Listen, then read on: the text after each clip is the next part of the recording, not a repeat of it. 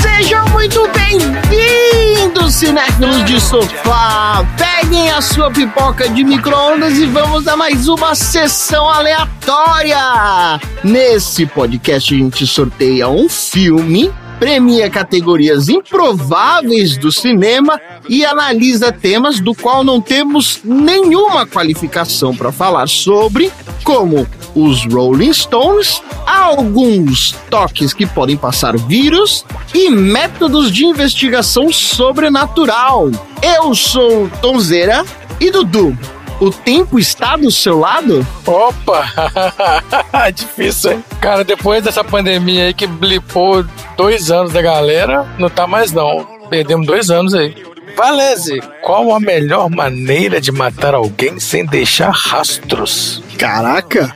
Melhor maneira sem deixar rastros, eu acho que é com uma banheira cheia de ácido, desde que não esteja no andar de cima da casa. Ah, é estilo Break Bad, né? Ele seja uma banheira de porcelana, né? É.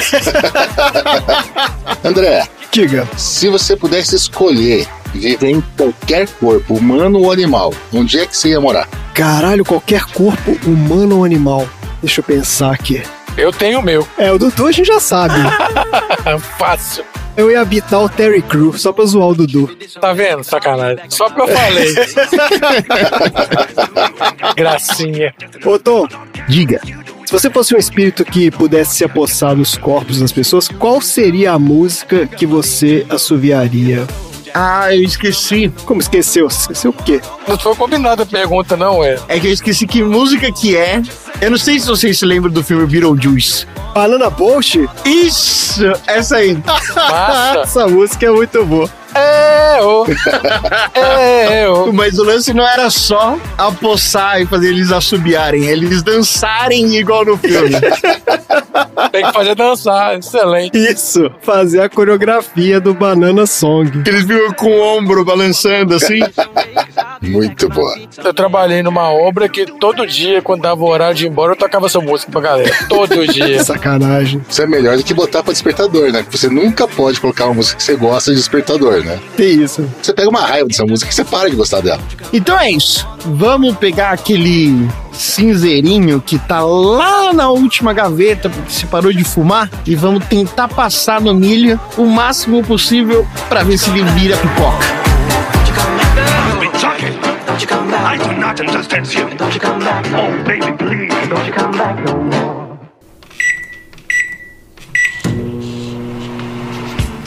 O que quer que eu faça? Só a pizza. Creme de amendoim e geleia? Alho, linguiça e abacaxi. Eu ganho café se disser sim? This is madness. This is Sessão aleatória. what?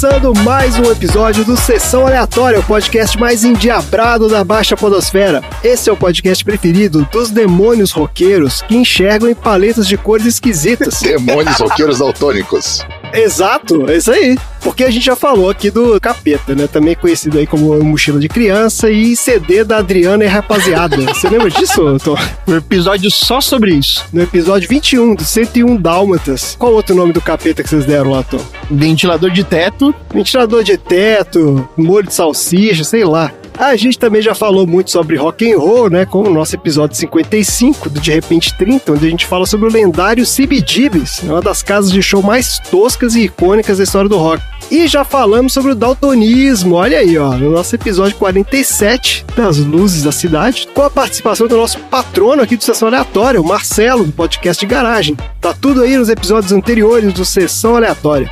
E hoje nós temos aqui um convidado ilustríssimo. Ele é médico, podcaster, aficionado por automobilismo e uma autoridade em 007. Eu estou falando do nosso querido Carlos Eduardo Valese, do Auto Radio Podcast. Salva de palmas.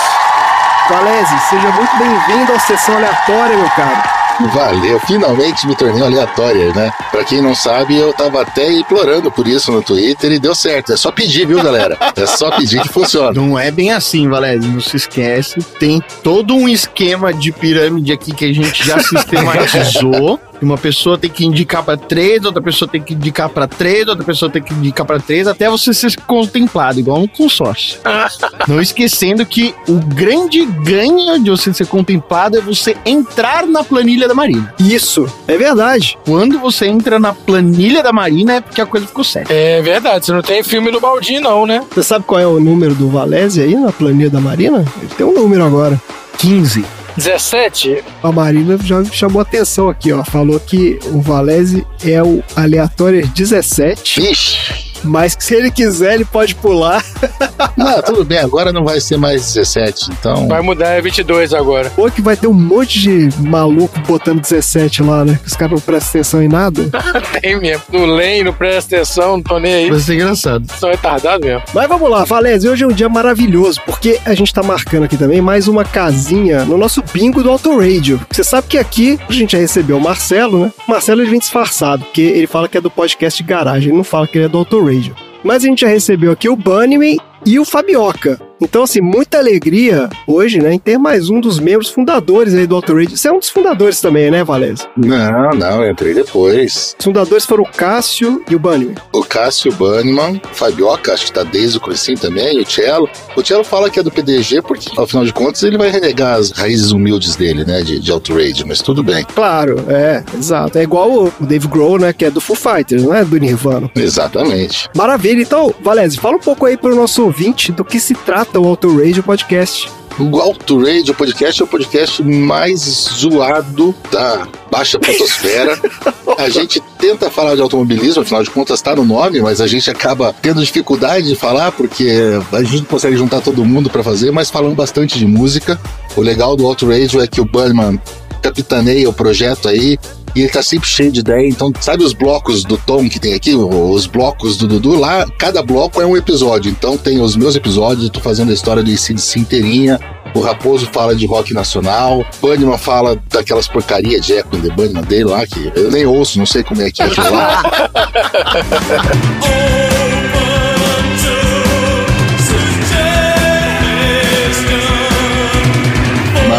Mas é bem legal por conta disso. Não importa o que você goste, você vai achar alguma coisa boa lá. É bem eclético. Exatamente.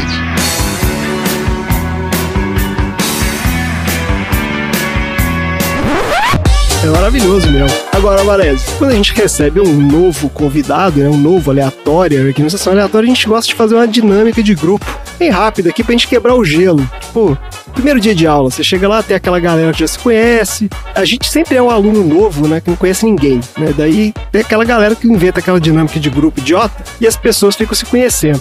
Então aqui a gente faz essa atividade lúdica. Então, para introduzir a atividade de hoje, eu vou contar uma história rápida aqui. Porque outro dia eu tava escutando o Podcrastinadores, que é um dos meus podcasts favoritos de todos os tempos. Eu dei play lá no episódio, eu não lembro porquê, cara. Acho que eu tirei o fone, fui atender a porta, sei lá, qualquer coisa assim. Na hora que eu coloquei o fone de volta, o episódio já tava começado, já tinha rolado lá uns minutinhos. E de repente eu escuto uma voz assim, eu falei, não, pera aí. Essa voz aqui é inconfundível, porra. Como assim, porra? O Valese tá no podcastinador? O que que é isso? Daí eu voltei pro início e aí eu vi lá o GG, te apresenta lá, pô, o Valese aqui, especialista em 007. Que história é essa, Valese? Que você é especialista em 007, cara? Isso foi bondade do GG, né? Especialista não. Pô, mas você lê os livros também? Qual é a sua história com o 007, cara? Cara, eu sou um fã enorme do personagem, desde criança, né? Eu sou um cara assim que. Quando eu era criança, eu era muito influenciado. Então, eu assistia Indiana Jones, no dia seguinte, eu arrumava um chapéu, uma corda, fazia chicote e saía correndo. Adoro podcastinadores, Ah, muito, eu sou padrinho deles lá. E a gente conversa, bate bastante papo. E eu já tinha participado uma vez de uma ideia que eu tinha dado, que foi a Batalha dos Brucutus. Ah, eu lembro desse, cara. Esse foi maravilhoso. Não foi que tinha o cara do Choque de Cultura lá? Isso, isso mesmo. Tinha o pessoal do Choque de Cultura, o Leandro. Isso, é, exato. Eu lembro desse episódio. E daí a gente fez lá a Batalha dos Brucutus. E eu tô sempre postando com eles. E como eu sou muito fã de 007, eu tinha com o Rubens do Boletim do Paddock, com a Débora. Tinha um podcast chamado Edição Rápida, que a gente falava muito de livros. Uma vez a gente falou do primeiro livro do 007, mas eu li todos já. Gosto muito de ler, né? Eu sou um leitor voraz, gosto muito dos filmes e assisti todos desde o primeiro. Caraca, bicho. Alguns envelheceram bem mal, vou dizer pra vocês. Ah, sempre é. Claro. Ainda assim, vocês tiram uma coisinha de cada um. E o pessoal tava discutindo muito os filmes agora de 2021, né? Puta, tô esperando muito Homem-Aranha, tô esperando muito Duna, não sei o quê. E eu só falava pra eles, ah, eu tô esperando 007. Quando eles resolveram gravar do filme, eles pensaram em mim. Mas, assim, especialista, é o mesmo frio na barriga que eu tenho aqui. Passei três dias estudando, tenho minha colinha do lado e a mágica da edição faz parecer que eu sei alguma coisa. Não, cara, foi demais. E agora eu vou fazer o seguinte: eu vou chupinhar na cara dura a pauta do Podcastinadores, então. E nós vamos fazer agora aqui o desafio Autoradio 007, que é o seguinte, cara, a gente vai juntar as três coisas que você manja, que é música, carro e 007. Pode ser? Vamos tentar. Vou falar qual é a ideia aqui, mas antes eu preciso de uma ajuda aqui da galera. Seguinte, Valézio, me fala um personagem aí. Qualquer personagem que tiver na cabeça aí agora. John McClane. Dudu, fala uma palavra em inglês aí. But. But. Então, fala um objeto aí. Bully. Bully? Bully de café? É. Valézio, fala uma profissão aí. Escriturário. Genial. Escriturário, tá bom. Dudu, fala um material. Níquel. Níquel. Tudo vai fazer sentido daqui a pouco, gente. Tom, fala outra palavra em inglês aí. Bottle. De garrafa? Foi uma garrafa. Bottle. É, ele é Lorde, ele fala inglês britânico, eu esqueço A disso. pronúncia dele é britânica, né? Fala cuspindo. Você falou de 007, ele mudou para o inglês britânico. É verdade. A história aqui é a seguinte, Valézio. A gente vai bolar aqui três filmes inéditos do 007. Aí você vai ter que falar o seguinte: quem vai fazer o 007 nesse filme, né? Porque cada filme tem um ator diferente, né? Tem as sequências e tal, mas no nosso aqui a gente vai fazer três filmes, três atores diferentes. Aí eu quero que você fale qual carro icônico que vai estar naquele filme lá, Uhum. qual é a música tema daquele filme, porque sempre tem uma música tema, mas você pode pegar uma música que já existe, uma que você acha que encaixa aqui com o conceito do filme, e vamos tentar montar a sinopse do IMDB do filme. Beleza? Tá bom, beleza. Vamos tentar fazer isso. Vamos ver se dá pra gente fazer aqui num tempo razoável. Três filmes então do 007, ó. Primeiro filme, 007 na mira de John McClane.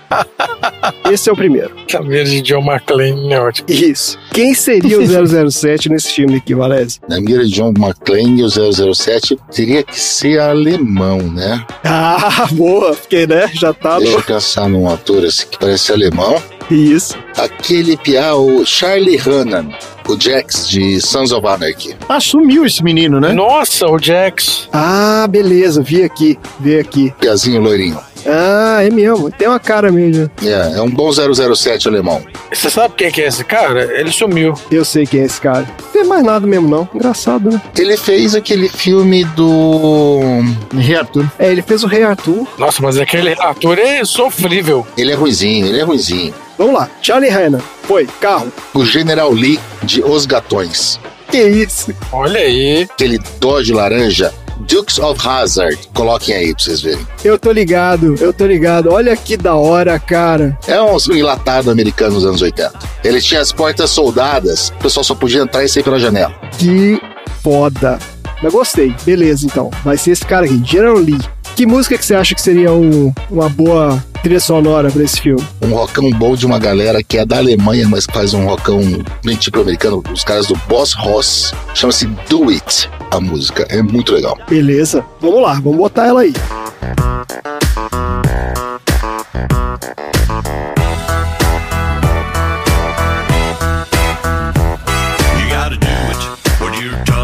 Talking about. Vou botar ela aí pra dar o clima. Então, pra agora, pra nossa sinopse do MDB. 007 na mira de John McClane. John McClane, em viagem a Londres, tenta impedir um ataque terrorista e confunde James Bond com um dos terroristas. Que daí ele não, ele não precisa ser o bandido, o McClane. É, exato. É verdade. No final, ele descobre as coisas certas e os dois resolvem. É isso aí. Olha aí. Excelente. Esse filme já pode começar a produzir agora. Vamos mandar aí ó, a sugestão lá pro pessoal, os herdeiros do Ian Fleming, pra começar a produzir esse filme agora.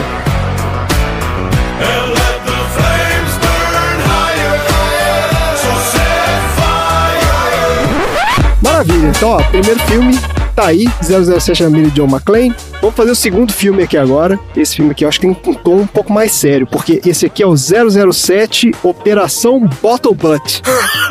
Bottle Butt. É, não sei se é mais sério. Esse é um não. filme mais sério, porque aqui já é nessa pegada mais dos filmes mais modernos aí do 007. Quem que a gente vai botar nesse filme aqui? O Idris Elba faz um, um cara sério, né? Ele consegue. Ele tem uma coisa séria. Um carro pra ele dirigir nesse filme, Bottle Butt. Ele vai dirigir uma ambulância. O Ecto 1 dos Caças Fantasmas. Olha aí! Que da hora. Ecto 1, que é um É um Cadillac. Cadillac. Isso aí. É um Meteor. Cadillac Meteor. Isso. E pra ficar com um tom épico, Hum. a música tema vai ser A Cavalgada das Valquírias, de Richard Wagner. Meu Deus do céu. Excelente. Isso é espetacular isso.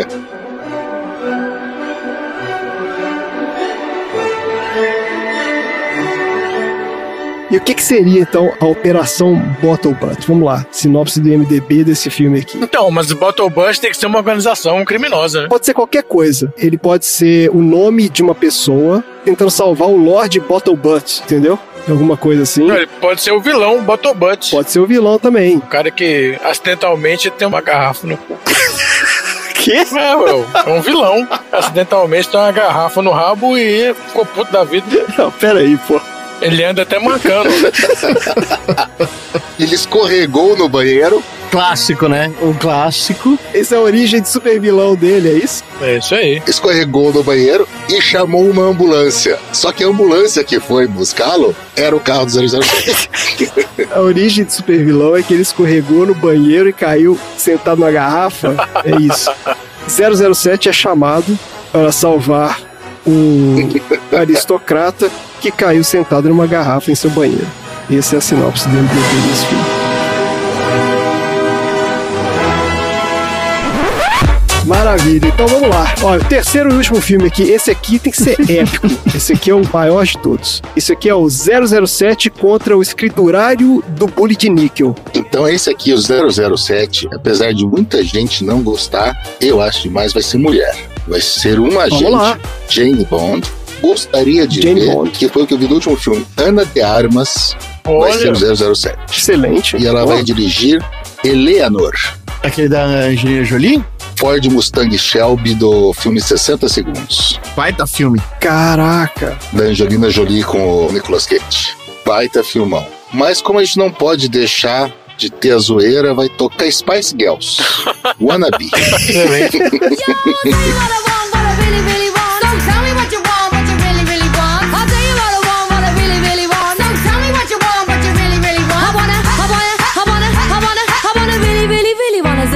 ah. Tá, e que diabo que é esse escriturário do bully de níquel, então? É um escriturário que se revolta contra a população mundial e cada nome que ele risca no livro dele, a pessoa morre. Não, ele põe os nomes num bully de níquel. bolo de níquel, exatamente. Isso, e aí ele pega o nome da pessoa, ele sorteia o nome e aí ele mata a pessoa. Eu tinha pensado no mais clássico. Ah, que é o escriturário que trabalha na própria agência do 007 MI6? e ele caça a licença do 007 para matar, certo. destitui o 007, publicando no Diário Oficial de que ele não podia ser mais um agente, revela o nome do James Bond para todo mundo e guarda a autorização dentro de um bully de níquel. Pera aí, a autorização pra matar dele é um papel? É isso É mesmo? uma autorização. É o crachá. Antes de atirar em qualquer pessoa, ele mostra a carteirinha. Exatamente. Como qualquer órgão inglês, você tem que estar com esse formulário preenchido e apresentado fisicamente. Não pode plastificar. Não pode plastificar. Entendi. Se ele esquecer em casa, fudeu. E o cara consegue trabalhar. Se não tiver carimbado, porque pode ter o documento lá escrito e tal. Se não tiver carimbado Isso. e com o selinho da realeza, você não pode atuar.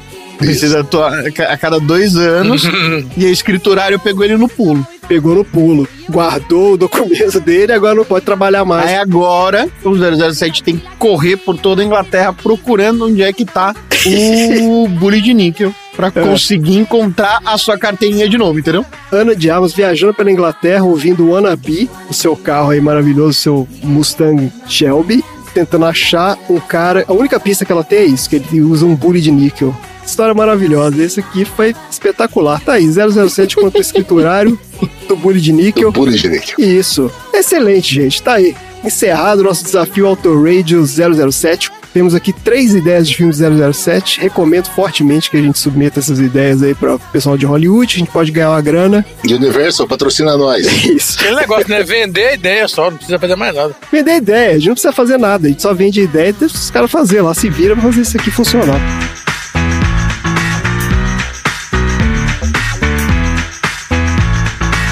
You wanna be my lover. Nunca imaginei que aconteceria comigo. Não nesta idade. Derrotado. Enganado. Como me meti nessa? Como tudo começou? Não, não, não, não. Se eu começar do início, vai demorar demais. Então eu vou começar mais recentemente. Em algum lugar. Qualquer lugar. Riz. Então,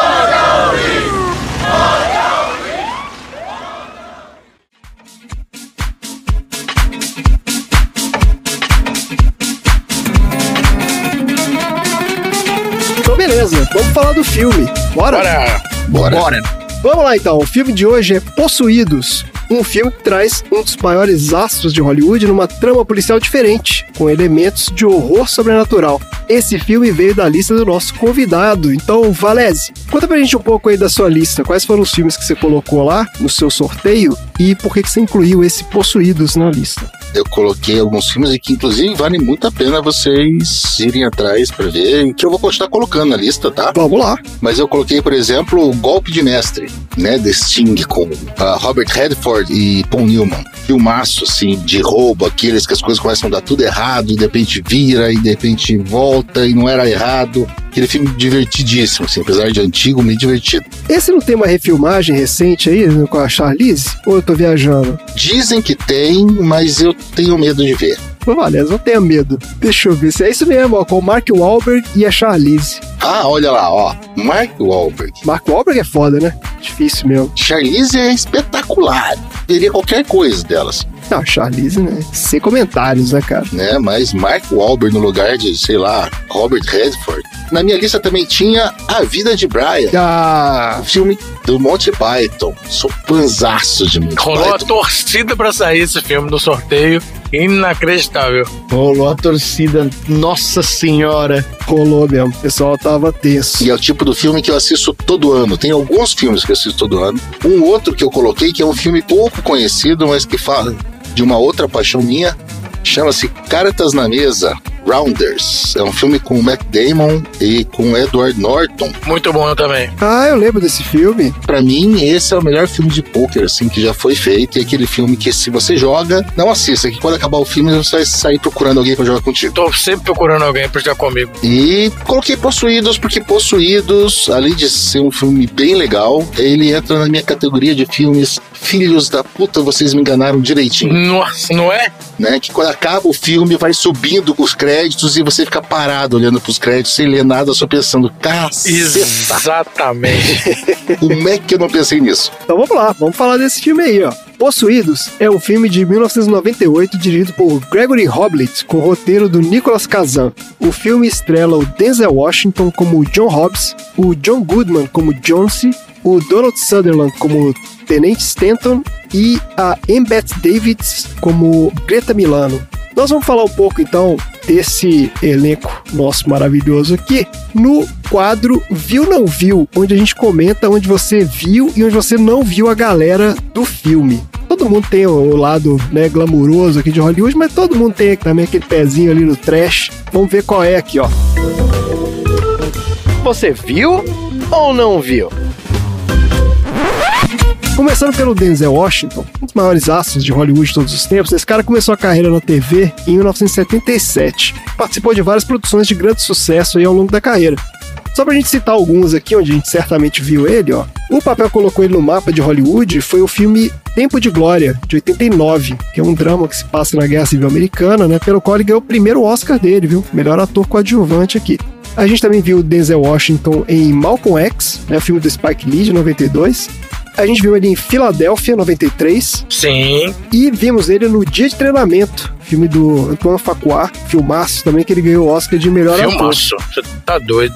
Esse é um puta filme também, é foda. Agora, a gente não viu o Denzel Washington em A Cara do Pai, de 1981. A sinopse do IMDB desse filme é inacreditável. Olha só. Quando um executivo branco e rico descobre que tem um filho ilegítimo negro, as coisas começam a desmoronar na sua vida pessoal, profissional e nos seus círculos sociais. Anos 80 era foda. Gente, isso aqui não é a coisa mais anos 80 do universo? Tosqueira, né? Tanto no profissional quanto no pessoal, isso aí. É inacreditável, né? Faustão que escreveu esse MDB aí. esfregando racismo na sua cara aqui de qualquer jeito. Só que é foda porque é o seguinte, esse aqui foi o primeiro papel dele em Hollywood, viu? Do primeiro filme que o Denzel fez. Então, assim, tá lá na filmografia do cara, né? É duro. E o cara depois fez papéis aí importantíssimos, inclusive, né? Pra luta de direitos civis, antirracismo e tudo mais. Pô, o cara fez mal com X, caramba. E começou com essa merda aqui desse negócio. Ninguém viu também, então Não. foda-se. Nem tenho vontade nenhuma, tá? Nenhuma, imagina. E é uma comédia essa merda, cara. Isso aqui é mais bizarro. Nossa, deve ser completamente absurdo. É o mais feio, é o mais feio, porque nos anos 80 faziam isso, né? Eles mascaravam isso nas O cara piadas. potencializa, né, o racismo, mascarando. Exatamente. Pô, pelo amor de Deus, né, cara? Mas vamos lá, ó. O John Goodman era um jogador de futebol americano universitário. Vocês sabiam disso? Nossa, não.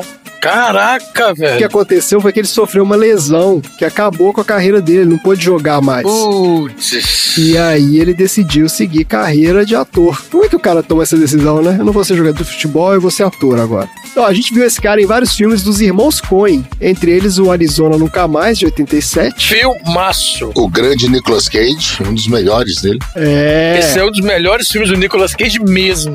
mesmo. Incrível, esse filme é do caralho. E ele tá no Grande Lebowski também, de 98. Grande filme. Filmaço. Agora, os papéis mais marcantes dele certamente foram no Irmãos Cara de Pau 2000. Esse é um filme de 98, que é a continuação do clássico lá dos anos 80. Você lembra desse, Valézia? Eu lembro. Ah, eu não vi esse dois, não. É que eu sou tão fã, mas tão fã do primeiro, que não tinha muito como gostar do segundo, né? Embora ah, o plot seja legalzinho, mas não tem como, né? E o John Belushi, cara, aquele cara era um gênio. Mas aqui, ó, o papel dele, que todo mundo viu de fato, foi o Fred Flintstone, né, cara? Nos Flintstones de 94. Cara, incrível. Belo casting, né? Ah, inacreditável, né? Nossa, esse Flintstones é muito bom. Esse filme é muito bom. E ele é o Fred Flintstone, né, cara? Você olha pra ele e você tem como ter um cara melhor. É, o casting foi perfeito, né? É, o cara é incrível. Ele, né, e o Rick Moranis de Barney. Puta merda. Ó, e mais recentemente ele teve num filmaço aí, hein? Isso é um suspense muito legal. Esse é o que gostei, eu vi, gostei, vou indicar aqui, que é o Rua Cloverfield 10. Esse filme de 2016. Bom também. Tá na minha lista, não vi ainda. Putz, Não cara, viu?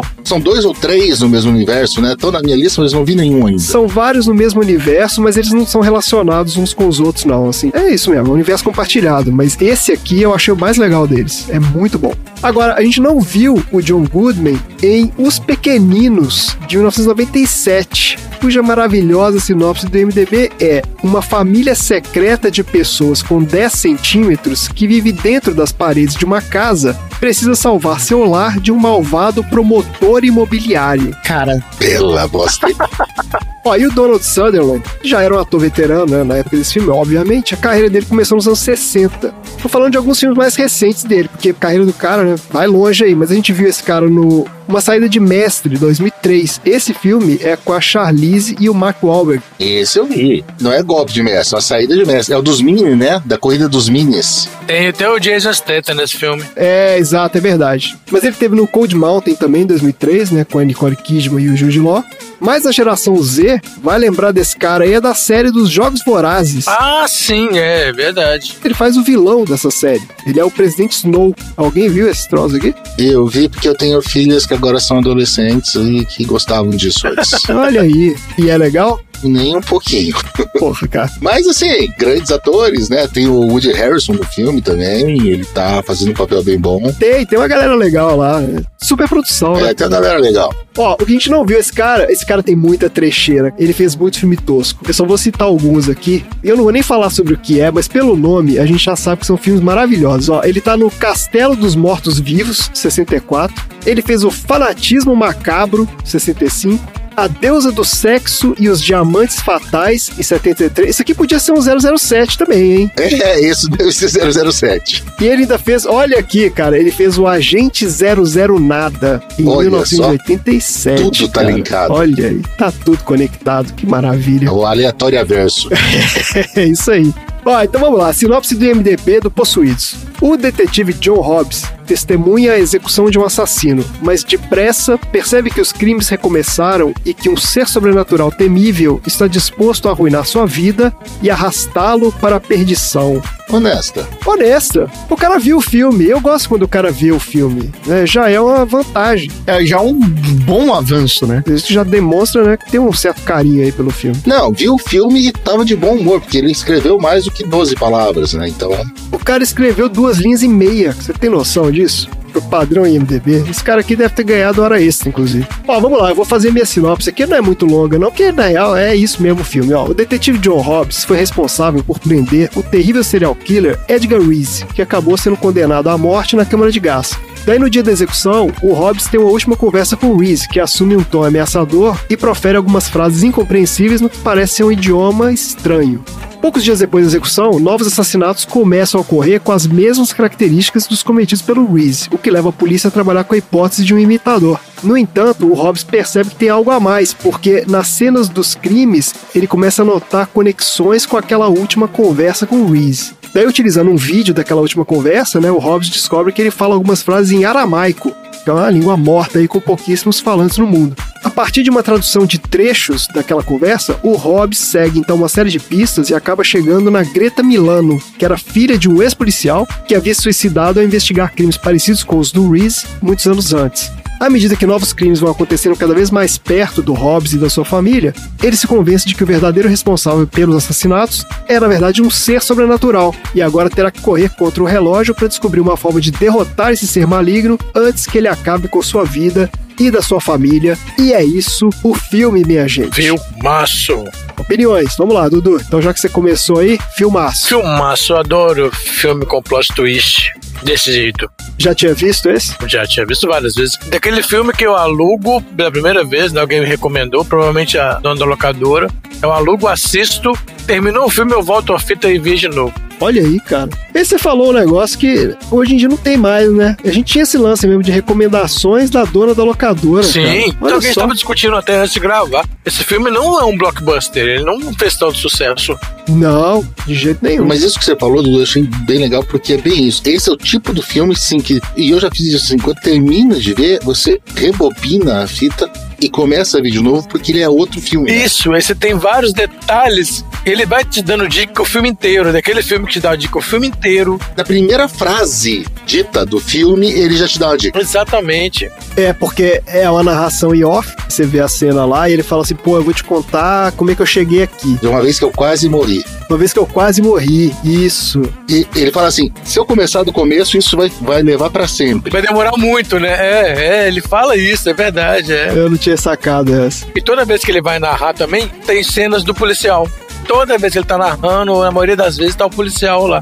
Ah, e quem tá falando ali é Denzel Washington, né, cara? Então Caralho, você- isso eu nunca reparei, velho. Que isso, Tom? Não, mas você sacou o plot twist do final, né? Não, no final eu saquei. A gente pode falar aqui o plot twist ou a gente vai ficar aqui pisando em ovos? Até porque o Sessão Aleatória não é sobre o filme, né? Não, não é sobre o filme. Há um ano eu venho falando que o episódio é cheio de spoiler. Toda semana a gente fala que é cheio de spoiler. Há um ano, né, cara? Vamos falar direito aí o negócio, porque o negócio é o seguinte: quem tá narrando a história não é o cara, é o capeta. É, o, é o demônio. E tem uma cena, acho que ele tá saindo do prédio daquela menina, filha do é Milano lá. Ele tá indo e a narração tá assim, ah, porque não sei o que, os humanos são muito não sei o que, lá, lá, entendeu? Ele mesmo te dá várias dicas. Ele fica meio que filosofando o tempo todo, né? Ele fica falando sobre a natureza da existência, da humanidade, não sei o quê. E aí você tá o tempo todo meio que assim, qual é desse cara, né, bicho? E no final do filme, quando revela que na verdade quem tá narrando a história é o demônio, Aí o Azazel. o Azazel, tudo faz sentido. Aquele lance todo que ele fica filosofando. Aquilo é o pensamento do demônio. É muito legal, bicho. E é uma mistura interessante, né, de gêneros, porque eu não sei se vocês sacaram isso também. Eu acho que esse filme veio meio na pegada do Seven, né? esse aqui é de 97, eu falei? O Seven de 95, né? É, ele é bem estilão Seven, daquele beijos que matam. Silêncio dos Inocentes também. Só que o lance desse é que, assim, ele pega aquele tipo de filme tão policial, que você tá ali naquela coisa do serial killer, né? Das cenas dos crimes e tudo, e ele joga na sua cara, né? Logo no início, e já te fala assim: ó, tem um lance sobrenatural aqui. Você já sabe, você como espectador já sabe o que, que tá rolando ali. né? Exatamente. Ele até dá uma dica ali de que vai ter aquela trama do policial corrupto, não sei o quê, mas não, é um demônio na sua cara. Ele te dá pistas falsas, mas isso é muito legal também, que quando você falou assim, ah, começa com Edgar Reese sendo executado. Cara, o filme ele não te pega pela mão e fala assim, ó, oh, esse Edgar Reese era um cara muito malvado. Cara, o Edgar Reese, ele tem três minutos iniciais do filme, você já sabe que ele era um filho da puta, que ele deve ter feito coisa muito ruim. Não mostra nada, não mostra a história de como que ele conseguiu ser pego e tal. E daria um outro filme, né? Um prequel contando como que o Hobbs conseguiu prender o Reese. É, com certeza. Não, e a atuação daquele cara que faz o, o Reese, aquele cara realmente foi muito bom. Porque é isso mesmo, em três minutos ali, cinco minutos que ele aparece, você fala, esse cara é um serial killer zoado mesmo. Nível Animal Lecter, esse cara. E o lance da musiquinha, né? Ele começa a assoviar lá. É, No início ele canta, né? Ele canta a música de um jeito muito doido ali. Já é a abertura do filme, né? Ele andando pelo corredor, pelo Green Mile, né? Pelo corredor da morte e cantando e dançando. E, cara, e incrível como eles fizeram a música se tornar uma coisa assim, até meio que satânica, né? Ela não é sobre isso, né? Não é igual o Sympathy for the Devil, por exemplo, que toca no final, que você fala, ah, tá bom, jogou na sua cara aí. Mas essa música não, né? Não, essa não é. E se alguém quiser saber a história dessa música, é só ouvir o Outrage 209 que eu contei. No Under the Covers, contei sobre Times on My Side. Olha aí. Olha, excelente. Olha aí, ataque de oportunidade. É isso aí. Tom, você já tinha visto esse? Já, eu tava falando antes de você chegar que eu aluguei o filme. Ah, VHSão, inclusive aluguei porque no filme, não sei se vocês lembram, tive essa memória agora. Quando a gente alugava fita cassete, existiam algumas fitas cassetes que tinha trailers dos outros filmes. caraca, bicho, é mesmo. Tem isso mesmo. Tinha trailer no começo. Tinha uns três trailers. E aí no Advogado do Diabo tinha o trailer pra assistir. E aí no trailer tinha esse lance lá de, de encostar, falar Times on my side o tempo todo. Eu falei, caraca, eu falei, vamos assistir, né? Certeza, né?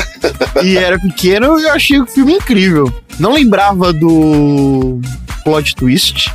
Sabia do que se tratava o filme, mas não lembrava do plot twist. Olha. Da narrativa do começo e do final. Que legal. Arrisco dizer, não tem filme do Denzel onde ele esteja mal no filme. Não há. Não existe. Não, não existe. É, esse cara ele é incrível mesmo. Eu lembro dele num filme chamado Diabo Veste Azul também, que ele tá excepcional. Não tem a ver com o diabo, apesar de a gente estar falando disso agora. Mas o filme é um filme que fala sobre jazz, anos 30 e tal, mas ele também tá. Ah, pode crer, eu sei qual é. Esse cara é genial mesmo. Ele tem feito filme ainda recentemente? Vocês têm visto alguma coisa dele? Tem, ele fez o Fences, que é ele e a Viola Davis. Olha só. Que é um filmaço. Se não me engano, acho que ele foi indicado também, mas foi o que fez a Viola Davis ganhar o Oscar de melhor atriz. Demais, cara. Conta a história deles no subúrbio. Se não me engano, acho que é em Baltimore. Baita filme, dois monstros. E foi realmente indicado também a Oscar de melhor ator por esse filme aí. O cara tem 200 indicações aqui, cara. Esse cara é muito bom, bicho.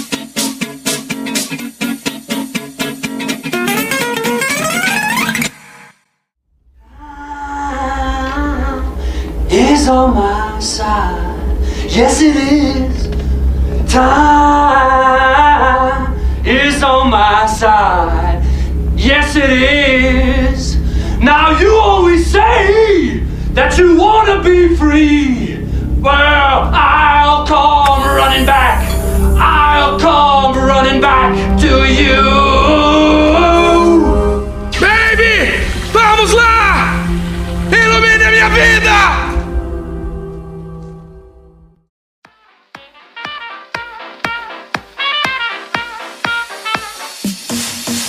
Beleza, moçada. Muito boa conversa, excelente sugestão de filme. Eu tenho umas coisinhas de bastidores aqui. Esse filme eu não achei muita informação, não, mas eu vi umas entrevistas aqui do diretor. Tem umas coisas legais aqui pra falar, ó. A ideia desse filme veio do roteirista, que é o Nicolas Kazan. Ele partiu da ideia de que o mal, de alguma forma, é contagioso. Tipo assim, se você faz alguma coisa ruim pra uma pessoa, se tratar uma pessoa mal, essa pessoa acaba ficando propensa a tratar mal uma outra pessoa. Cara deu uma viajada, mais ou menos assim, filosófica, e começou a bolar uma história, falou como é que colocaria isso no filme de uma forma literal, né? Então é isso, você tem um mal, que no caso no filme é o demônio, que literalmente passa de uma pessoa para outra com toque, né? Daí esse cara conta que ficou um ano trabalhando nesse roteiro, e quando ficou pronto, ele começou a mandar lá pros contatos dele em Hollywood. Daí, um tempo depois, em 94, o roteiro foi comprado por uma produtora e em 95 eles conseguiram lá a luz verde do estúdio para começar a produção. Ia começar em abril do ano seguinte. Curiosamente, o ator que os produtores queriam para fazer o protagonista era o Arnold Schwarzenegger, minha gente. Nossa senhora. Como é que você sai de Schwarzenegger pra chegar em Denzel Washington? Ainda bem, ainda bem. Imaginem o Schwarzenegger falando aramaico. É mesmo, porque tem uma cena que ele chega falando aramaico lá com. É. Cara, que maluquice, né? Parece que nessa época também tudo os caras queriam o Schwarzenegger, né, cara? Qualquer filme, não interessa sobre o que era, né, cara? Ah, é, mas é mesmo. O cara tava em alta. E o né? Stallone. E ele fez um outro também que falava meio sobre fim do mundo na época. Fim dos dias. Isso, Horrível. isso aí. É horrível. É um dos piores filmes dele. E olha que a concorrência é grande ali, né? é, é, meu cara. O cara não é nenhum Denzel Washington, né, cara? Ó, o orçamento desse filme aqui ele não foi divulgado, mas ele certamente foi uma produção cara, porque só o salário do Denzel nessa época era em torno de 12 milhões de dólares. Caraca, Tá É, o cara era um dos atores mais bem pagos de Hollywood. Só que esse filme foi um grande fracasso, tanto de público como de crítica, Caralho, viu? por quê? Ele rendeu 25 milhões, o que provavelmente não foi suficiente nem para recuperar os custos de produção. A estimativa que eu li aqui, ó, provavelmente eles gastaram isso só com o marketing do filme. Então, assim, foi um preju fudido mesmo. E uma das razões foi a data da estreia. Esse filme estreou no cinema em janeiro de 98, quando tava no auge da loucura do Titanic, cara. Titanic tinha sido lançado em dezembro de 97, tava batendo tudo quanto é recorde de bilheteria e detonando, entendeu? Tipo, nenhum outro filme. Afogou esse filme. Exato, então ele afogou o filme, ninguém prestou atenção, esse filme passou meio batido, entendeu? Ninguém falou dele e tal, passou batido mesmo. E a recepção da crítica foi morna também, ó. Segundo o Rotten Tomatoes, o consenso entre os críticos é de que, apesar de ser uma premissa interessante, o filme recicla muitas ideias batidas e não empolga em nenhum momento. Eu discordo respeitosamente aí aos críticos. Eu discordo bastante. Também discordo. Mas é isso, minha gente. Isso que nós temos aqui de informação de produção. Bora pro troféu aleatório? Bora. Bora.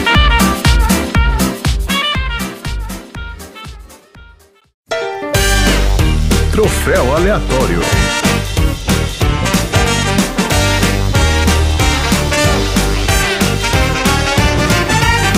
Maravilha! Vamos então para o troféu aleatório. Valese, você tá ligado no troféu aleatório. Sim, senhor. Você sabe que essa é uma premiação importantíssima, né? Que nós usamos aqui no nosso podcast. Dudu, define aí para o nosso ouvinte o que é ganhar um troféu aleatório. Ganhar o troféu aleatório é você ser uma entidade cósmica imortal que pode entrar no corpo de qualquer pessoa. Ei. Você pode fazer o que você quiser. Gente, essas definições eu fico cada vez mais maluco. Qualquer pessoa não, né? Não é só de pessoa, né? Tipo o Rodrigo Hilbert, então. É. Ah, é verdade. O Rodrigo Hilbert que também tem o poder de entrar em Que qualquer é uma pessoa. entidade cósmica É uma universal. entidade cósmica, é verdade. É, Se quiser, entra em qualquer pessoa. exatamente. Ah, excelente. Vamos lá então. Tom, vamos começar com você aí. Qual é o troféu aleatório para possuídos? O meu troféu Hit do Paralamas Ah, vai justamente para a entidade demoníaca. Porque a entidade demoníaca conseguiu executar muito bem o seu plano de perseguir o detetive por um bom tempo por tudo quanto é localidade, sendo absolutamente míope, com astigmatismo, celatocone e daltonismo ao mesmo tempo. O cara enxergava nada, né, cara? Não muito porra nenhuma, aquilo. mas dava muito O certo. cara tinha um problema Mas dava sério ali. muito certo. Às vezes chegava tudo vermelho, tudo tonto, era uma labirintite fodida da pessoa. Mas deu certo, conseguiu. Parabéns pro demônio pelo esforço. Não, e era uma GoPro que não era nem de nem HD, não, cara. Era aquelas de. Porra, vídeo de YouTube tem resolução melhor do que aquele negócio lá que o cara enxergava. Chegava tudo pixelado, esquisito pra caramba. Excelente. Dudu, qual é o seu troféu aleatório aí para possuídos? O meu troféu é o troféu sauna elétrica. Que eu nunca vi uma cadeira elétrica esfumaçar tanto igual aquela. Ah, não, mas ele não era cadeira elétrica, não. Era Era, câmara de gás. era câmara de gás. Não é cadeira elétrica? Não, Não, era câmara de gás aqui lá. Ah, então Porque- meu troféu tá todo errado. Porque não colocou o chapéuzinho na cabeça do cara. É, pois é, então é por isso. Ah, era câmara de gás. Nos Estados Unidos, né, essas porra de penas de morte, os caras têm esses requintes de crueldade. Cada estado tem um método mais escroto que o outro pra matar o sujeito. Meu troféu do, do idiota não percebeu que era uma câmara de gás. Tem estados que eles usam a injeção letal. E eu sempre fico perguntando por que que eles passam um algodãozinho com álcool antes de aplicar uma injeção letal na pessoa. É, pra não infeccionar, né, cara? Caraca. Ah, boa pergunta. boa pergunta. não sei. Ai, cara, Boa falar, pergunta. viu? Na verdade, eu vou explicar pra você, então. Ah. Quando você passa um algodãozinho com álcool, a veia fica mais exposta. E é mais fácil de acertar a veia. Pelo menos no meu caso, de animais. Mas só se for intravenoso, porque e se for intramuscular? Não, não, não. tem não. problema? Intramuscular não funciona. Não, não é assim que Ah. funciona, não. A injeção letal tem que ser intravenosa. Ela tem que ser o mais rápido possível. Ah, tem que ser intravenosa. Mas não passa. Mas passa álcool também quando é bezetacil. Sim, o álcool é realmente para limpar a área, né? Exatamente. Na verdade, para área. deixar o vaso mais túrgido, são aquelas batidinhas que o pessoal dá, né? Dá aquele Isso. tapinha. Então, mas porque no meu caso, é, para animal, a gente o, o álcool ele facilita bem na visualização das veias. É verdade, Olha né? Eu nunca vi chegar num gato e dar dois na patinha do gato pra aparecer a, a veia. Excelente. E você, Valese, qual é o seu troféu aleatório para possuídos? O meu troféu aleatório, o meu troféu vai ser o troféu Pequeno Buda pra criança mais calma do mundo, que é aquele Puta, sobrinho dele, né? Ah, maravilhoso.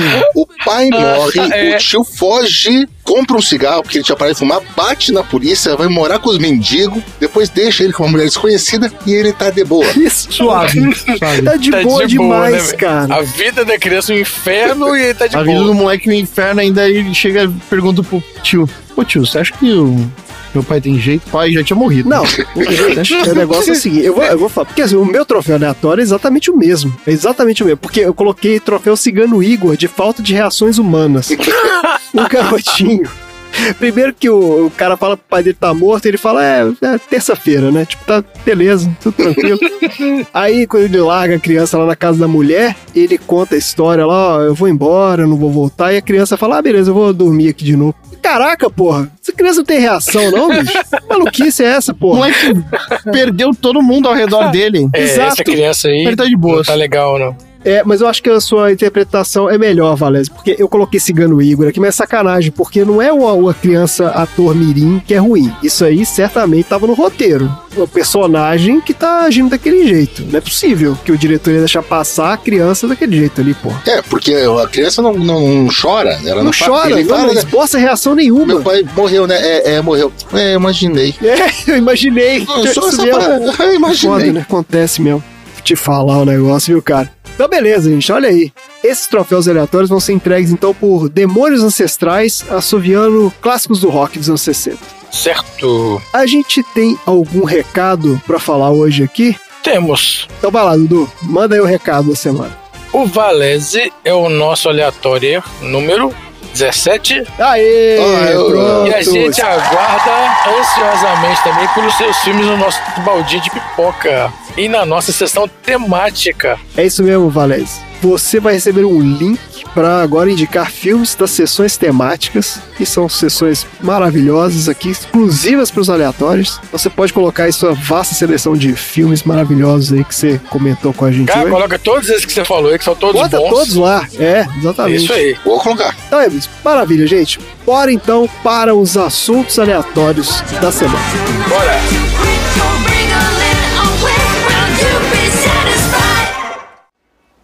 Isso existe mesmo? Você acredita nessa coisa mesmo? Acredito que nem tudo se vê. É, mas acontece que eu acredito no que eu vejo e eu ainda estou tentando entender o que eu acabei de ver. Algo me ameaçou.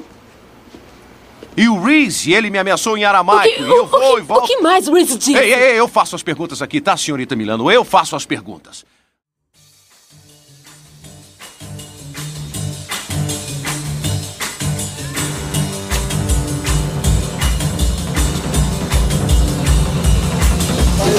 Vamos lá então, assuntos aleatórios, começando então com o Tom.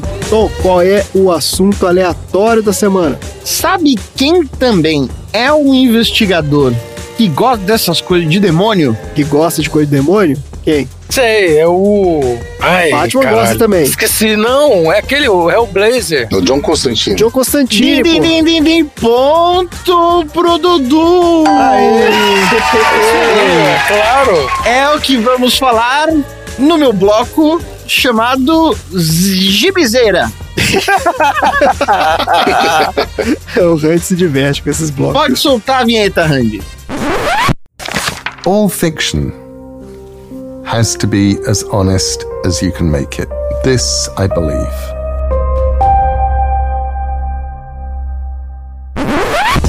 Vamos lá então, Gibizeira. Qual é a do John Constantine, então?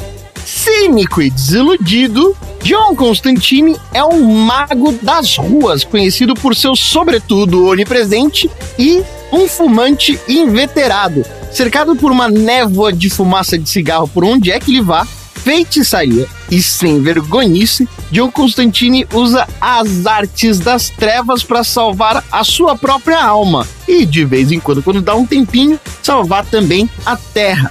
John Constantine nasceu em Liverpool, na Inglaterra, mas passou grande parte da sua vida em Londres a partir dos anos 60. Ele nasceu gêmeo, cujo irmão de tão fraco acabou nem sendo noticiado. Inclusive, a sua mãe morreu durante o trabalho de parto. E o seu pai, o único que sobrou responsável por cuidar de John, acabou culpando o John pela morte da sua mãe. E essa foi a raiz do atrito que cuidou do relacionamento entre eles durante a vida inteira. Quando John não estava fugindo de casa, ele acabava parando na casa da sua irmã, chamada Cheryl Masters. Acontece que John e o seu pai, Thomas Constantine, continuavam não se dando tão bem inclusive na época que John estava na adolescência. Thomas não apenas só culpava o John pela morte da mãe do John, a Mary Constantine, ele também acabava ficando muito puto da vida com o John, porque o John não largava os livros de ocultismo. E Thomas, a única coisa que queria era ter um filho normal. O John Constantine passava muito mais tempo em casa lendo livros sobre demônios e magia do que necessariamente geografia e matemática. Numa dessas situações, Thomas Constantine ficou putaço da vida e acabou queimando uma pilha de livros que o filho tinha. Isso talvez daria certo, mas acontece que John ficou tão furioso que resolveu vingar do seu pai, criando uma maldição sobre ele. Ele ligou a alma do pai à alma de um gato morto. Esse provavelmente foi o primeiro feitiço que acabou dando certo. Em pouco tempo, Thomas estava definhando de uma doença que nenhum médico conseguia explicar. De repente, John Constantine, vendo o estado de saúde do pai, acabou descobrindo que, na verdade, a saúde dele estava ligada à maneira como o felino estava sendo conservado mesmo depois de morto. Com isso, a ideia que o John Constantine teve para si foi de conseguir conservar o gato em formaldeído para que o pai não degenerasse ainda mais. Mas aí o gato ia apodrecendo e aí o cara ia ficando fudido, é isso? O cadáver do gato ia apodrecendo, o pai ia também, porque o gato já tinha morrido. Tá ótimo. Algumas décadas depois, o Thomas acabou finalmente morrendo quando, enquanto ele ainda estava na Terra, ele estava aterrorizando muito a sobrinha de John, que era a filha da Cheryl. Puto da vida, o John simplesmente pega o gato que estava sendo conservado sob a lápide da mãe e resolve queimar o cadáver do gato, matando o pai de vez para sempre. Ainda quando criança, o John de vez em quando tinha algumas visões daquilo que ele chamava de ser o Golden Boy, que era, na cabeça dele na época, um amigo imaginário, feito de uma luz dourada brilhante, que John adorava muito ver quando isso acontecia pela perfeição que essa luz tinha. No final das contas, no futuro, ele acabava descobrindo que essa luz não era um amigo, mas sim um eco de seu irmão gêmeo no universo paralelo, do qual ele só descobriu depois que ele soube que ele tinha. O John Constantine era descendente de uma longa linhagem de usuários de magia sombria. Ele sempre foi fascinado, não foi à toa, pelo ocultismo desde a sua juventude e dedicou-se a aprender a magia para conseguir escapar da vida familiar infeliz. Quando ele perdeu o pai, ele acabou indo morar com um colega de quarto, Chess Chandler. E por volta dessa mesma época, John acabou por entrar no cenário ocultista em Londres, assim como também a gostar da cena musical punk. Durante esse período da sua adolescência, ele teve também uma banda de punk rock que estava em turnê e em um dos shows ouviu um rumor de que havia uma situação numa casa de show onde o dono da casa de show, também envolvido em magia sombria, acabava abusando da sua própria filha. John, possuído pelo sentimento de revolta, resolve fazer alguma coisa com relação a isso. Ele chega numa das sessões de magia sombria, onde a própria filha do dono da casa, Astra Logue, acaba manifestando um monstro chamado Norfolk Thing, que era um bicho bem esquisito ali, meio uma mistura de cão com meio mistura de orangotango.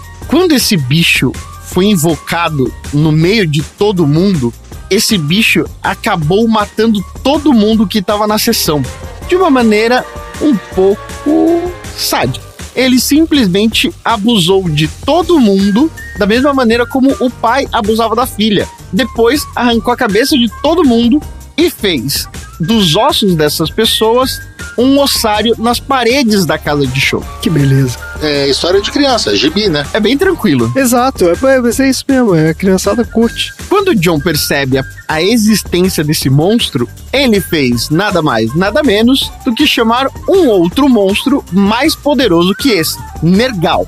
É. Contudo, durante o ritual de ocultismo para invocar o Nergal, ele acabou pronunciando errado uma das palavras. E o Nergal acabou errando naquilo que ele tinha que fazer. Ele derrotou o Norfolk Team, mas acabou cobrando um preço. E esse preço foi o de fazer com que o próprio John carregasse a menina, a Astra Logue, para o inferno junto com seus companheiros de banda. Assim, todo mundo morreu, todo mundo foi parar no inferno, menos Constantine, sendo eternamente assombrado por Nergal. Em estado de choque, por ter visto tudo que viu e depois ter perdido seus amigos e não resolvido a situação, Constantine acabou passando tempo no manicômio antes de embarcar sua carreira como investigador paranormal. Nesse momento, ele acabou sendo levado para o manicômio chamado Ravenskar Secure Hospital, que era um lugar horroroso até mesmo para criminosos insanos. E quando se trata de quadrinho da DC, manicômio é uma coisa boa para formar a galera. Sempre ajuda muito. No Arkham, né? Sempre ajuda a tratar super bem. Belly Reeve, só lugar bom. Só lugar bom. Resolve vários problemas, exatamente. O principal problema para Constantine é que, embora ele certamente estava traumatizado, ele não estava necessariamente alucinando. Realmente havia um demônio que estava seguindo ele e que havia massacrado uma série de adultos e amigos dele o tempo todo. Só que quando o Constantine tentava alertar de que havia alguém perseguindo, os funcionários do manicômio faziam a única coisa que eles sabiam fazer, que era torturar o Constantine e medicá-lo ainda mais. Como resultado, Constantine foi diversas vezes espancado pelos médicos e torturado sob o pretexto de que estava sendo tratado, onde a terapia eletroconvulsiva era uma das mais recorrentes. Espancado pelos médicos, imagina. O tempo de internação do John Constantine em Ravenscar durou dois anos, mas, sequelado por todos os eventos, ele seguiu tendo constantemente o sentimento de ser perseguido. Ainda assim, se dedicou a fazer aquilo que ele sabia fazer de melhor. Continuou peregrinando como um feiticeiro e um mago experiente, e também um mentiroso e ladrão talentoso conhecido pelos seus vícios e também pelo sentimento de ser um anti-herói. As suas habilidades deram para ele não apenas a possibilidade de enganar a morte, mas também de enganar as forças que governam o céu e o inferno, o que significa que ele não tem chance alguma de ter uma vida em paz.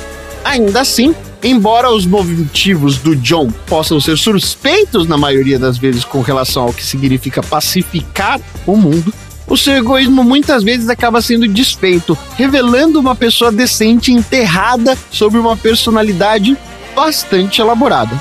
A vida inteira de dor e sofrimento ajudou a conceber aquilo que é o espírito do Hellblazer do lado de fora, mas também, no fim das contas, ele também quer fazer a coisa certa. Isso aí. John Constantine foi criado por Alan Moore, rei dos reis, esteticamente foi baseado no Sting. A primeira aparição dele foi em 1985, na revistinha do Monstro do Pântano. E uma das coisas mais legais era que todo o seu periódico acompanhava o seu real crescimento. Então a primeira vez que apareceu, ele tinha 34 anos e até o final do seu periódico mensal, ele já tinha 56 anos. Quando aí ele entra na Liga dos 52 e é quando ele sai da Vertigo e entra também para as revistas da DC, juntando os universos. E é isso meu tema. Cara, eu sou fãzaço de Constantine. É o Alan Moore que falou que viu o Constantino em algum lugar, não tem isso? Encontrou o Constantine Falou, mesmo. falou. né? É, Conversou com ele. encontrou. É. Encontrou várias vezes e o Brian Azarello também. O Neil Gaiman escreveu sobre o Constantino, inclusive o Constantino aparece em Sandman, né? Sim, sim. E, e uma das antepassadas é a Joana Constantine. Johanna é, Constantine, exatamente. vai estar na série. Ah, vai estar na série também, né? A Joana é a filha. Não, não, essa Joana que tá na série, ela é uma avó ou bisavó dele. Ah, tá bom. E vocês lembram o nome da banda do John Constantine? Membrana mucosa. Membrana mucosa, sei. ele viu o show do Sex Pistols, cara, e aí ele monta a banda porque ele ficou maluco. Quando foi sair o filme, eu entrei naquela. Não é o meu John Constantine. Como é que o John Constantine pode ser americano e moreno?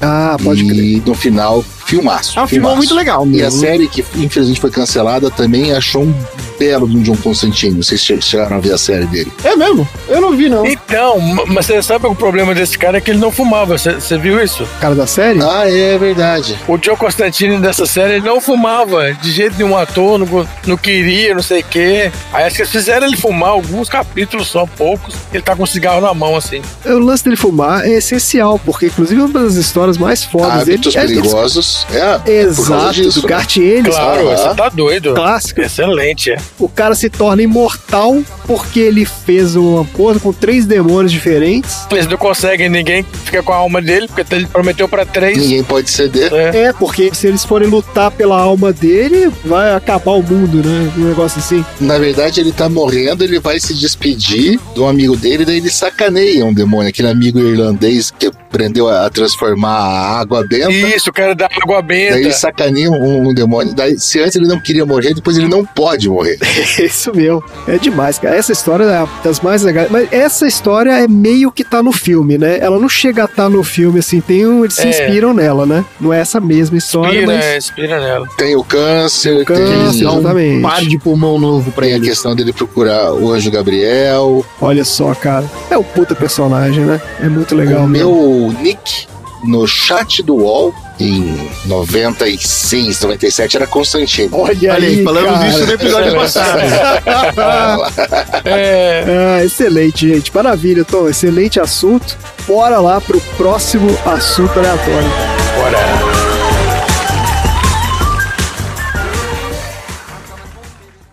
Ah, sabe, eu estava pensando. Não se machuque. Vá pro inferno. Anote o número, por favor. Quem matou Muscavite conhecia o veneno que Reese usava. Ele cita Reese. Pode ser um tira. É, pode ser, né? Ô, Lu, pode ser um tira? O quê?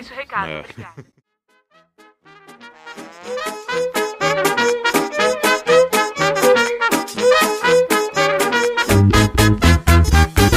Vamos aí, Dudu. Qual é o assunto aleatório da semana?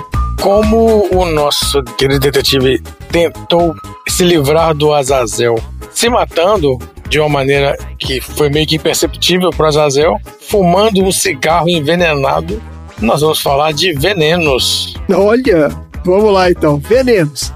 Olha aí, ó. E a gente tem os venenos divididos em dois tipos: aqueles que são agudos e vão matar rapidamente, e aqueles que são crônicos. E a gente pode encontrar venenos de origem vegetal, animal, mineral. E os mais conhecidos provavelmente são de origem vegetal. Hum.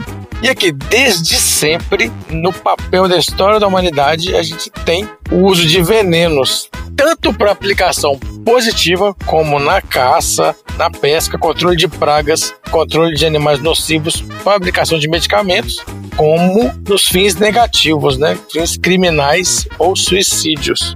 Achar veneno na antiguidade não devia ser difícil, né? Tudo era veneno. Se o cara morasse na Austrália, é mais fácil ainda. Não é? O cara tinha que provar alguma coisa ali, né? Tinha um bando. Aí o Josué tá morto lá do Pô, lado é. da árvorezinha e babando uma frutinha vermelha, né? Isso, a galera pega e fala, mas peraí, né? Vamos pegar Não, uma e o dessas pessoal aqui. insistia, né? Que tem a tal da maniçoba aqui, que é uma. uma, uma- Essa, essa sempre Claro vem. que a gente ia voltar na história da né? munição. Porque é incrível. Não, mas é que eu fico imaginando. Você imagina assim: olha, cozinhei esse troço por seis dias. Come aí, João.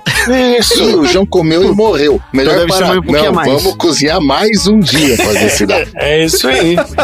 Vamos lá. Essa Olha só. história é muito boa, cara. Porque não faz o menor sentido, né? O homem pré-histórico, então, ele foi aprendendo, né, as propriedades tóxicas de diversas substâncias, né? E aprendendo através da experiência, né, vai um morrendo, outro morrendo, o que que era prejudicial e o que que não era, né? O que que era A benéfico. experiência do outro, né? Não a dele, né? E aí, ó, foi utilizado, por exemplo, para caça, principalmente aquele veneno, o curare, ele causa uma paralisia que começa nos músculos periféricos e termina na paralisia do diafragma. E aí o animal morre sem respirar.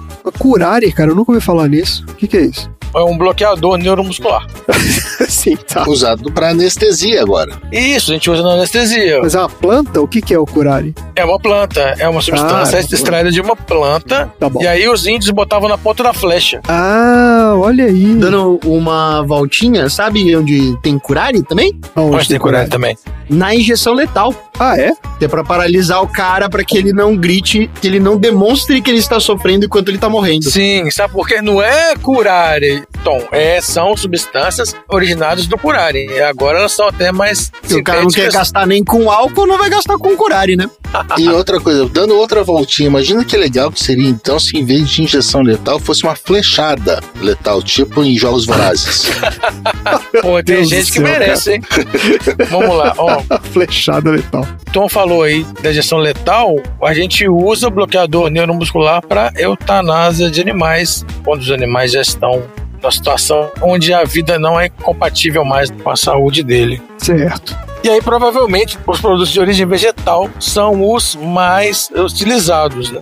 Então, a gente tem aqui o exemplo da papoula. Papoula é veneno também? Não, a papoula não, não faz a heroína? É, o ópio, né? O ópio, isso, o ópio. Isso, desde a idade do bronze tem relatos de, de envenenamento com papoula. E além disso, dezenas de espécies tóxicas que eram usadas como medicamentos em doses pequenas, mas aí quando você ultrapassa aquela janela terapêutica do medicamento, né, ele passa a ser usado em excesso, você transforma em intoxicação e a intoxicação vira envenenamento. Já dizia o sábio, né? Que a diferença entre o remédio e o veneno é a dose, né, meu? É, em excesso até a água mata, né? O povo do Titanic que eu fale. Exatamente. excesso é- Tá aí o, o vício da água para deixar isso o vício da água. bem claro. Então essas É plantas mesmo. poderosas, né, elas eram usadas, eles faziam venenos e flechas, e aí as armas biológicas, né, também foram desenvolvidas para batalhas históricas, assassinatos mirabolantes, execuções e suicídios. Olha as plantas aqui, ó. Erva besteira. Essa erva besteira eles usavam nas flechas para tirar nas bestas, para envenenar os inimigos. É erva Ah, besteira. besteira. Aqui, ó, tem outras aqui, ó. Eléboro branco, Ah. acônito, o meimendro, tem o teixo, taxus bacata, cicuta, conium maculatum. Olha a cicuta aí. Cicuta é clássico, né? Cicuta é do Sócrates. Exatamente. A beladona, A beladona é um remédio também, né? exatamente, usada em grande quantidade, se torna um veneno. Certo. Temos aqui a mandrágora. Essa é a famosa. Vou falar das principais aqui, das mais venenosas, ó.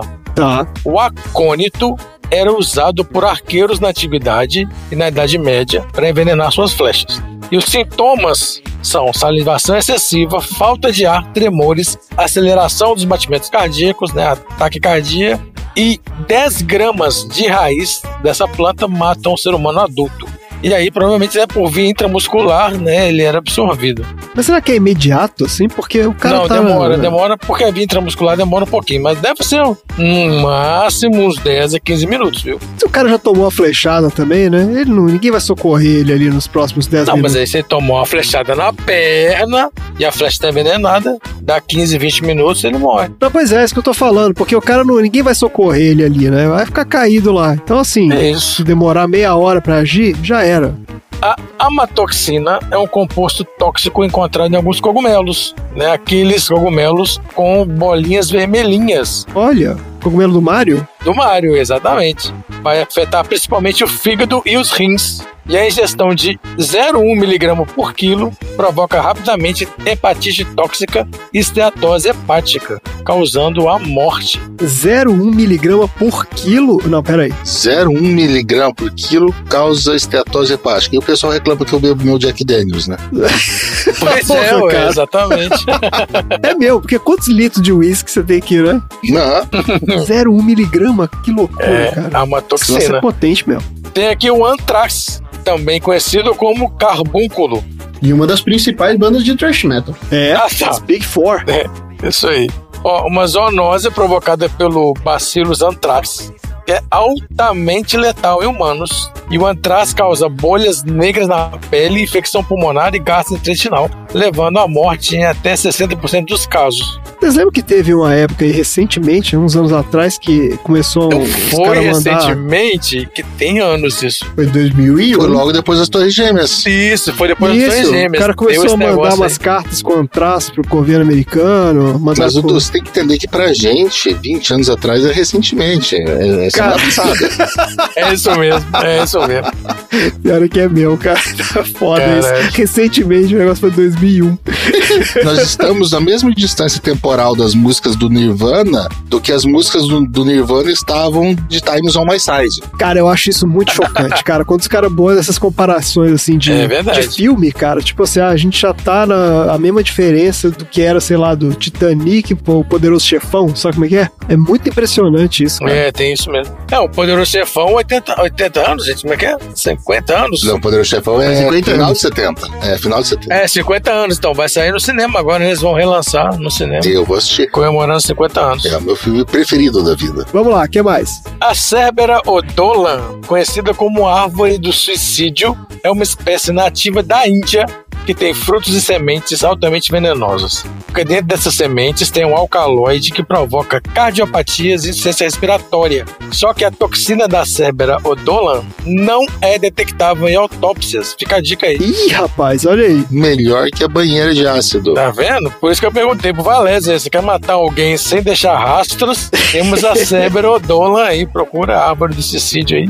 Não deixa rastros. Será que esse é aquelas frutinhas do Lagoa Azul? Os caras no final do filme tinham morrido e no outro filme eles estão só, só, só dormindo, né? Aí no final come e foda-se, não dá diferença nenhuma, é. Era só Brinks. Gente pode falar do próprio Breaking Bad, né? Aquelas frutinhas do Breaking Bad também, que o Walter É, ele usa arrumou pra... uma plantinha lá que Ele é. arrumou uma plantinha lá, será que não era essa? Olha aqui, ó, temos a cicuta, a famosa cicuta, É. que é uma mistura de alcaloides usada como veneno desde a antiguidade, 399 a.C., que é a qual Sócrates foi condenado à morte por injeção de cicuta. Alguns gramas desse fruto verde são suficientes para provocar a morte de um ser humano, num processo que começa com transtornos digestivos e vai até a asfixia. Temos o Clostridium botulinum, que é uma bactéria patogênica que causa toxinfecção alimentar, levando à paralisia do sistema nervoso central. Mas Isso é toxina botulímica ou é outra coisa? É o Botox. Toxina Botox. botulínica, exatamente. Aham. É, o Botox. É, É, meu exatamente, cara. é o Botox. Você bota aí no seu lábio pra você ficar com lábios carnudos, ô Tom. Fica esperto, hein, cara. Se você ingere um alimento com Clostridium, dependendo da quantidade de clostridio que você ingerir, da toxina, né? Aí você vai ter né, os problemas, podem levar até a morte. No caso das quantidades pequenas, são usadas para fins terapêuticos estéticos. Isso, ficar com lábios carnudos. Se você então colocar no lábio, beleza. Mas se você der azar e morder o lábio, morreu. Já era. Vai pro saco. É, e a toxina botulínica, se eu não me engano, era a causa da tua mãe falar assim: ó, você for comprar aquela lata de extrato de tomate no mercado e ela tiver Isso! Tiver amassada, né? Amassadinha ou amassada, não estufada. compra porque estufada, não compra porque vai ter clostridium lá dentro. Eu lembro dessa história mesmo, que você tinha que escolher a lata que não tava amassada. É mais antigamente, né? Quando a gente não tinha muito Controle de qualidade. controle de qualidade, inspeção de alimentos, essas coisas. Agora é mais raro você ter problema com produtos da indústria. Mas qual era isso aí? Porque O produto está contaminado pelo Clostridium e ele produz a toxina. E um gás. E esse gás daquela estufada. Entendi. Então, o alimento contaminado, ele amassava a lata. Tá certo. Deixa eu falar só mais uma aqui. O sarin, Ah, o sarin. substância neurotóxica e organofosforada sintética. A cada 3,5 miligramas de sarin podem levar à morte 5 pessoas adultas em 10 minutos. Caraca, bicho. Usado como arma química em ataques terroristas devido à sua ação no sistema nervoso. Esse teve um ataque no Japão, né? O cara fez, um- soltou o gás No sarin metrô. no, é, no metrô de Tóquio. Outro dia também, né, Valézia? Isso foi quando? 90 e pouco? Vai, vai. Outro dia. Foi em 95, outro dia. Um pouquinho antes de possuídos. Caraca, Isso isso é esquisito. Cinco atentados com sarin mataram 12 pessoas no metrô de Tóquio. Olha aí, cara. Então agora fica pra todo mundo agora, então, fazer as contas quantos miligramas de sarin foram usados pra matar 12 pessoas. A ONU classifica o sarin como arma de destruição em massa. Caraca, bicho. Como é que o cara pe- pegou isso, né, cara? Como é que o cara consegue? Isso é muito doido, né, bicho? Isso é sintético, o sarin ele é Será sintético. que ele fabricou? Ele fez? Fabricou. E a produção é proibida desde 93. Não sei se ele era permitido por algum motivo, né? Não me aprofundei no sarin, não, mas fica aí a Não, dica. mas é porque deve ser aquelas coisas que o cara. O Walter White da vida aí mesmo, né? O cara devia saber manipular, compra os ingredientes separado, né? E fabrica na cozinha de casa, sei lá. Isso aí. Terrível. E é isso. Pô, excelente. Tá aí. Muito bom. História. Baita pauta. Beleza, gente. Excelente, então. Bora lá pro próximo assunto aleatório. Vamos. Bora.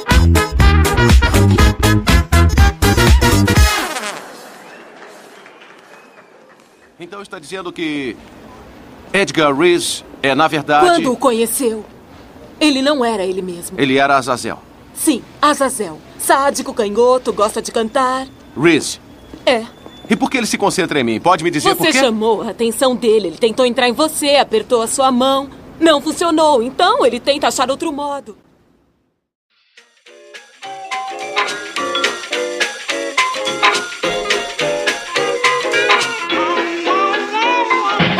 Vamos lá então, encerrar com o nosso convidado de honra, Valese, meu caro. Qual é o assunto aleatório da semana? Meu assunto aleatório da semana tem a ver com o nome Azazel. Ah, Eu fui procurar onde aparecia e o nome Azazel aparece há muito tempo e a primeira vez, ou a mais antiga, é no Tanakh, na Bíblia hebraica ou hebreia, e basicamente no dia do perdão, no Yom Kippur. O que era feito nesse dia era que dois bodes eram escolhidos e por sorteio um deles era sacrificado para Yahvé, para Jeová, e o outro bode recebia metaforicamente todos os pecados da comunidade e era mandado para vagar no deserto carregando esses pecados. Era Azazel, também conhecido como o bode expiatório, olha aí, cara. porque espiava os pecados de todo mundo. Nossa, que volta. E eu vou falar de alguns bodes expiatórios famosos da história. Que, ah, que maravilhoso, cara. Olha o plot twist aí. Que história maravilhosa, cara. Bodes expiatórios, então. Alguns casos que eu levantei aqui, um deles, caso de Sacco e Vanzetti, que eram dois anarquistas italianos que tinham imigrado para os Estados Unidos, Ferdinando Nicola Sacco e Bartolomeu Vanzetti. Eles foram presos em 1920, acusados de assalto a mão armada e de assassinato, um roubo mal sucedido numa fábrica de sapatos em Boston. O cenário pós-Primeira Guerra e a pobreza geral facilitaram com que a sociedade colocasse a culpa nos imigrantes que estavam tomando seus empregos e principalmente nos anarquistas que eram muito associados aos russos, né, e ao começo do grande problema comunista. O julgamento de Sacco e Vanzetti foi muito contraditório. As testemunhas se desdiziam o tempo inteirinho. A xenofobia era regra no tribunal. Nenhum dos dois acusados e nem as testemunhas de defesa não falavam bem o inglês. E mesmo com várias testemunhas tendo visto e colocado ambos longe do local do crime no dia, eles foram considerados culpados. Permaneceram seis anos na prisão e no final foram executados na cadeira elétrica em agosto de 1927. Caraca, puta merda. Mais de 50 anos depois, os autos foram revistos e eles foram declarados inocentes. Ah, que ótimo. É, Muito obrigado. E aí pediram 50 desculpa, né? depois. Exatamente. É, desculpa A família aí. recebeu mal aí. pedido de desculpa. E eles voltaram da vida, né? E claro, lógico, voltaram a viver e estão aí até hoje. Então tudo beleza, tranquilo. Outro caso foi o de Alfred Dreyfus, que era capitão do exército francês, e ele foi acusado em 1894 de traição, porque encontraram documentos secretos do governo francês na mão de alemães. Embora todas as evidências apontassem para o major Ferdinand Walsing Esterhazy, e agora me desculpem a pronúncia, o fato de que Dreyfus era judeu fez dele o culpado de escolha. Foi realizada uma corte marcial secreta, que o considerou culpado, e o baniu para a Ilha do Diabo, uma ilha-prisão na Guiana Francesa. Caraca. A opinião pública exigiu um novo julgamento, inclusive com Émile Zola escrevendo um artigo chamado J'accuse, ou Eu Acuso, acusando o governo de ter fabricado provas. Ele foi julgado novamente e declarado culpado. Em 1906, ou seja, 12 anos depois, um novo governo francês, de oposição àquele, o declarou inocente e o perdoou. E ele, depois de perder 12 anos da vida numa ilha-prisão, pôde voltar para a França, onde se isolou e morreu humilhado. O terceiro caso aqui, Gaetan Dugas, ou Dugas, ficou conhecido como o paciente zero. Gaetan ele era um comissário de bordo do Canadá e ele foi ligado a vários casos de AIDS em Los Angeles e Nova York no começo da década de 70. Ele era homossexual, muito bonito e tinha vários parceiros. E alguns estudos mostraram que ele era esse tal de paciente zero, que ele teria, por essa facilidade de viajar, trazido a AIDS para os Estados Unidos. Que isso? Ele foi execrado em praça pública, saiu com a cara dele em revista e tudo. E em 2016, um estudo genético mostrou que o vírus chegou aos Estados Unidos muitos anos antes de Dugas, já era conhecido residente americano antes dele, e que o estudo que o relacionava, eles confundiram o zero com um O, porque ele era um paciente O de Out of California, porque ele não era residente da Califórnia. Ah, não é possível, Não, cara. não acredito, ah, velho. não. Exatamente. Puta, não, Puta não, não, que não, pariu, não, não. é possível, Puta cara. merda, velho. Estão vendo? Então a gente tem itali- imigrantes italianos, um judeu, um homossexual, todos sendo bodes expiatórios. Estamos vendo um padrão aí, Um né? padrão aqui. Isso. E o meu quarto e último bode expiatório não é um bode, é uma vaca. Ah, É a vaca da senhora O'Leary. em 1871 houve o grande incêndio de Chicago. O incêndio durou de 8 até 10 de outubro. Matou 300 pessoas e destruiu mais de 17 mil construções. Suave. caraca, 17 mil construções? 17 mil construções. Depois de apagar o fogo, um repórter colocou a culpa na vaca da senhora O'Leary.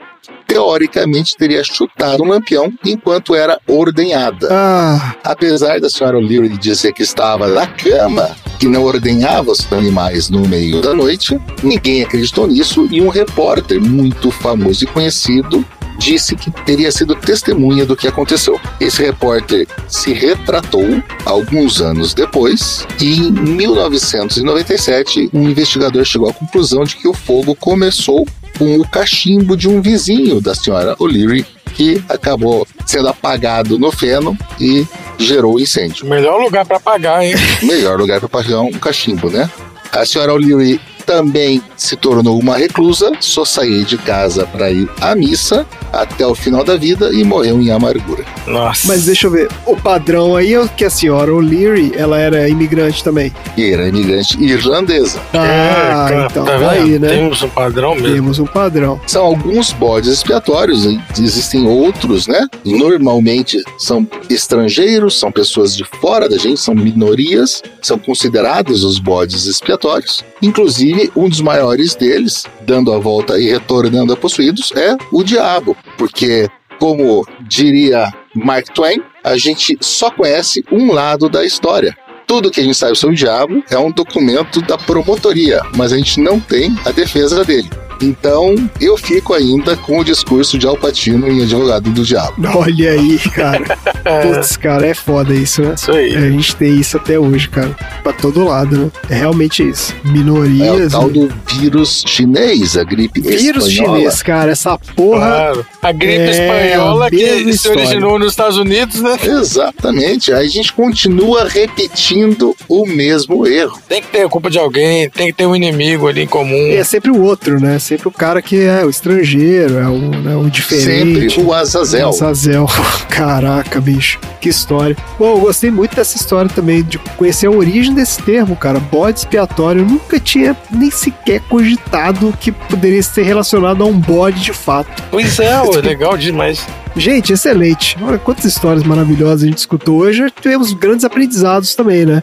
Vamos dar uma rodada de aprendizados aí hoje? Eu aprendi que além do bode expiatório, descobrimos que tinha uma vaca ali que é aspiratória. Uma vaca expiatória. A vaca expiatória. Eu aprendi que se eu for convocar um demônio para expulsar um bicho meio cachorro, meio orangotango, eu preciso tomar cuidado com a pronúncia. Isso. É. Opa, é verdade. Do contrário, pode dar bem ruim. É.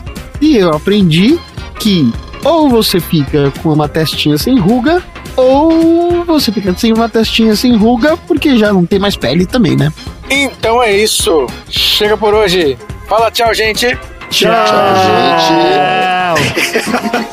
Valeu, seguindo a tradição. Cuidado, você fala fala tchau, gente. Exato.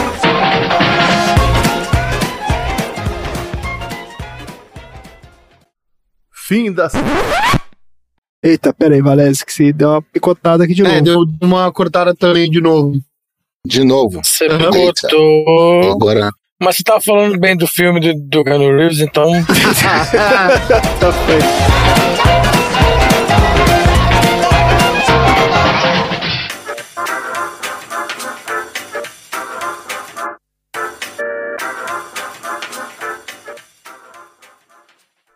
Fim da sessão.